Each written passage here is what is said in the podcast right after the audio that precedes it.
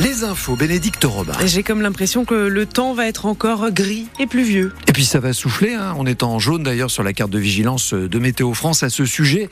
Ça pourrait évoluer euh, à 6 heures dans les prochaines minutes, on va regarder cela de très près. En tout cas, ça, ça a bien soufflé cette nuit. J'ai croisé des sacs poubelles un peu partout dans les rues, donc je, ça confirme. Il fait 12 degrés à Évreux, c'est extrêmement doux à Rouen également avec 11 degrés. 11 degrés à Dieppe ou encore une bonne dizaine de degrés sur le Havre. Météo bien grise aujourd'hui, mais temps qui devrait rester sec a priori. À suivre avec vous sur Facebook après ces infos les Rouennais sont en quart de finale de la Coupe de France de football. Incroyable exploit réalisé par le FCR hier soir dans un stade chaud en ébullition devant 10 000 spectateurs. Les Rouennais ont éliminé Monaco au tir au but après un score nul de 1 partout à la fin du temps réglementaire. 25 ans que le FCR n'était pas arrivé à ce stade de la compétition.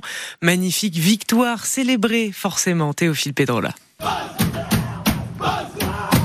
Ambiance des grands soirs dans le vestiaire rouennais. L'un des leaders, c'est le gardien, héros du match, Léonard Agoun. Il a sorti deux tirs au but monégasque et il a terminé son match par un tour d'honneur à toute vitesse. Des émotions de folie, vraiment. Euh, déjà, comme Toulouse, c'est incroyable. Là, Monaco, un petit peu plus fort, avec short de pédo. Je crois que celui de Baloudgoun, si je le prenais, c'était fini, non? Ouais, Le scénario est beau et plus jamais je cours autant parce que je suis mort. Je suis cuit biscuit. Cuit biscuit, comme Mustapha Benzia, le milieu de terrain, qui sait quand même bien comment son équipe a pu battre Monaco. C'est le dépassement de soi-même l'abnégation, le fait de ne rien lâcher, le fait d'être ensemble. Voilà, euh, on avait un collègue qui était battu, on avait un deuxième qui était derrière. C'est des moments forts, puis c'est des moments où il faut vraiment savourer parce que c'est pas dit que nous allons revivre ce genre d'événement. Ce quart de finale, c'est une première aussi pour l'entraîneur Maxime Dornano. Ce sera contre Valenciennes et ça ne lui fait pas plaisir. Pour moi, c'est le plus compliqué euh, qu'on puisse avoir parce qu'on on vient de sortir de Ligue 1, donc euh, on va penser que ce sera faisable facilement. Non, il y aura, il y aura un très gros match à faire.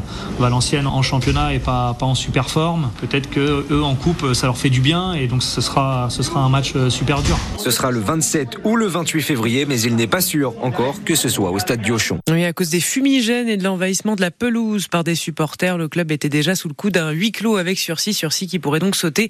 On verra cela, hormis Rouen face à Valenciennes, les autres affiches de ces quarts de finale de Coupe de France. PSG Nice, Le Puy-en-Velay Rennes et Lyon Strasbourg. Et comme un miracle n'arrive jamais seul, le gouvernement gouvernement est enfin au complet. Avec un changement attendu à la tête de l'éducation nationale, Amélie Oudéa Castera, fragilisée par les polémiques, perd ce portefeuille. Elle reste ministre des Sports et des Jeux Olympiques. C'est Nicole Belloubet, garde des Sceaux du premier mandat d'Emmanuel Macron, qui revient pour prendre l'éducation nationale. On peut noter également que la Havraise Agnès Firmin-Lebaudot n'est pas reconduite au gouvernement. Elle était à la santé, mais sous le coup d'une enquête pour des cadeaux non déclarés de la part euh, du laboratoire, de laboratoire pharmaceutique lorsqu'elle était pharmacienne. La composition complète du gouvernement est à retrouver sur francebleu.fr. La nouvelle ministre de l'Éducation arrive en pleine mobilisation des enseignants contre les réformes prévues pour la rentrée, mais aussi contre les dotations horaires de l'an prochain. Elles sont discutées en ce moment. Cela a des conséquences sur les heures de cours, les options, le nombre de professeurs et d'élèves par classe. Collèges et lycées se mobilisent ces derniers jours. On écoutera une maman d'élèves du lycée de Lillebonne près du Havre dans le journal de 6h30. La ligne Louviers-Rouen est, en bonne voie pour ouvrir. Fermée depuis 55 ans, sa réouverture est officielle. C'est acté 43 millions d'euros d'investissement de la région et de l'État pour remettre les rails en état, électrifier la ligne. Si tout va bien, on pourra donc reprendre le train de Louviers pour aller à Rouen, même jusqu'au Havre d'ici 2030-2032.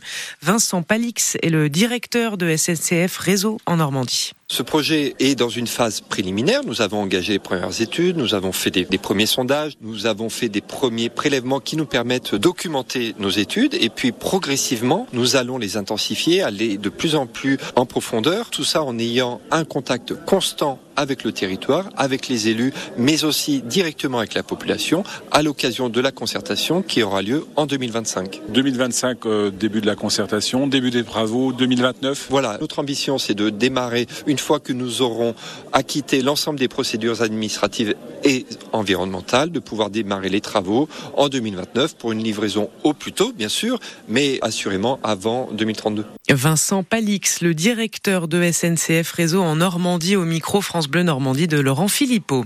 Une nouvelle piscine va être construite à Évreux dans la zone du Long Buisson.